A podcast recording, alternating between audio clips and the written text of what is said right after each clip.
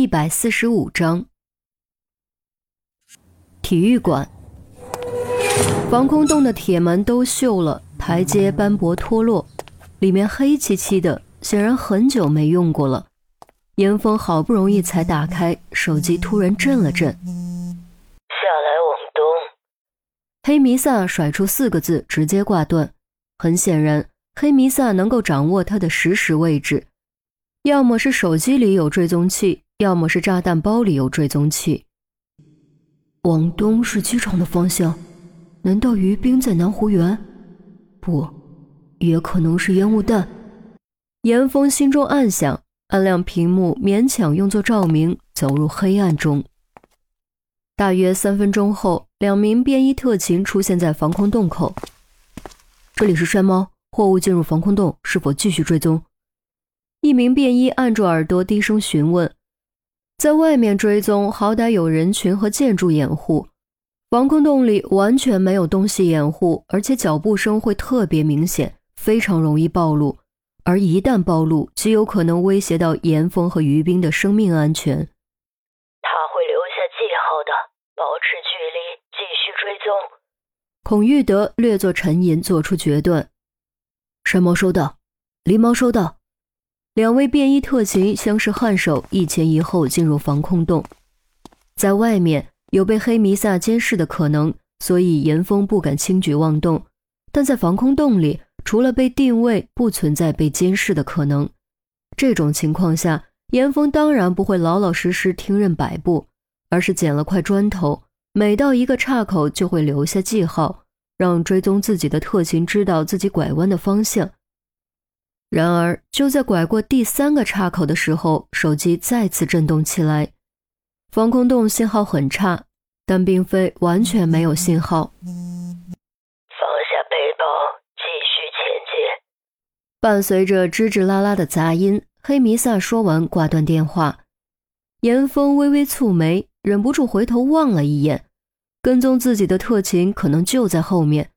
这要是扔下背包，岂不是会威胁到他们的生命安全？可不扔下又不行，万一炸弹和手机都有追踪器，如果炸弹继续移动，对方一眼就能看出来。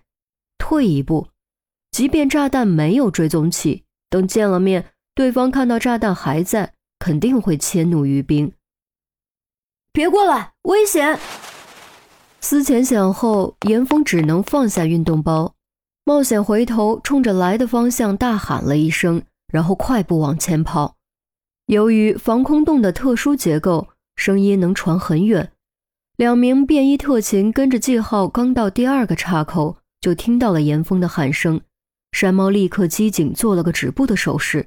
狸猫自然也听到了，正准备和山猫商量一下，只听一声震耳欲聋的轰鸣，整个防空洞都开始剧烈颤动。大量碎片往下掉，接着一股汹涌的气浪裹挟着碎石和灰尘狂卷而来。二人反应也是够快，立刻反向扑倒，尽可能贴着墙角，张嘴捂耳，蜷缩身体。炽热的气浪狠狠撞在岔口正对面的墙上，继而分成两股，如脱缰的野马朝两边横冲猛撞，卷起地上厚厚的灰尘，从二人身上狂扫而过。体育场防空洞入口，一股灰扑扑的气浪“呼”的一声冲了出来，地表某路段突然开裂，二人根本不敢动一下，直到气浪平息才展开身子。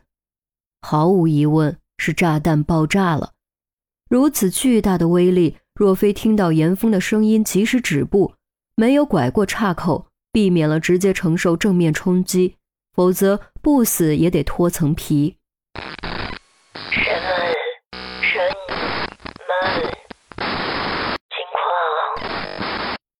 耳麦中传出孔玉德焦急的询问声，由于信号不好，听起来断断续续，而且全是杂音，再加上爆炸导致的耳鸣，一时间根本听不清。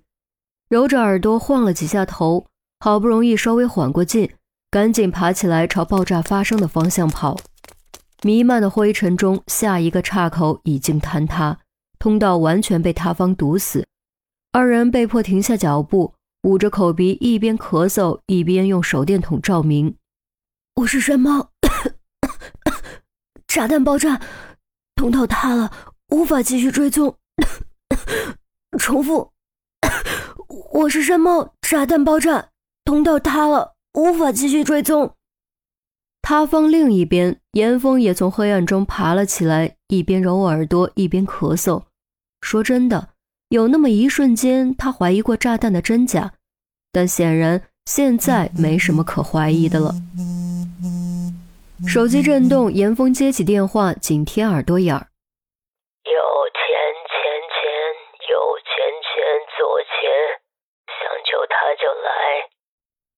黑弥撒说完，再次挂断电话。右前前前，右前前左前，这就是向南了，南边。虽然在黑漆漆的地下，而且转了好几次，但凭借出色的空间记忆。通过和地图重合对比，严峰还是很快判断出了自己的位置以及接下来要去的地方。黑弥撒所指的路线将会指向高尔夫球场。防空洞应该不会通向湿地公园。原以为湿地公园可能性最大，高尔夫球场可能性最小，但现在看来，于斌可能还真就在高尔夫球场。高尔夫球场是于姐他们的 B 组。希望他们能有所发现。晃了晃脑袋，振奋精神，严峰继续前进。他倒是很想联系外界汇报信息，奈何这部手机无法拨电话，后路又被炸塌了。他唯一能做的只有前进。高尔夫球场，球童将车停在别墅前，众人近距离打量别墅。别墅高低错落，一二三层都有。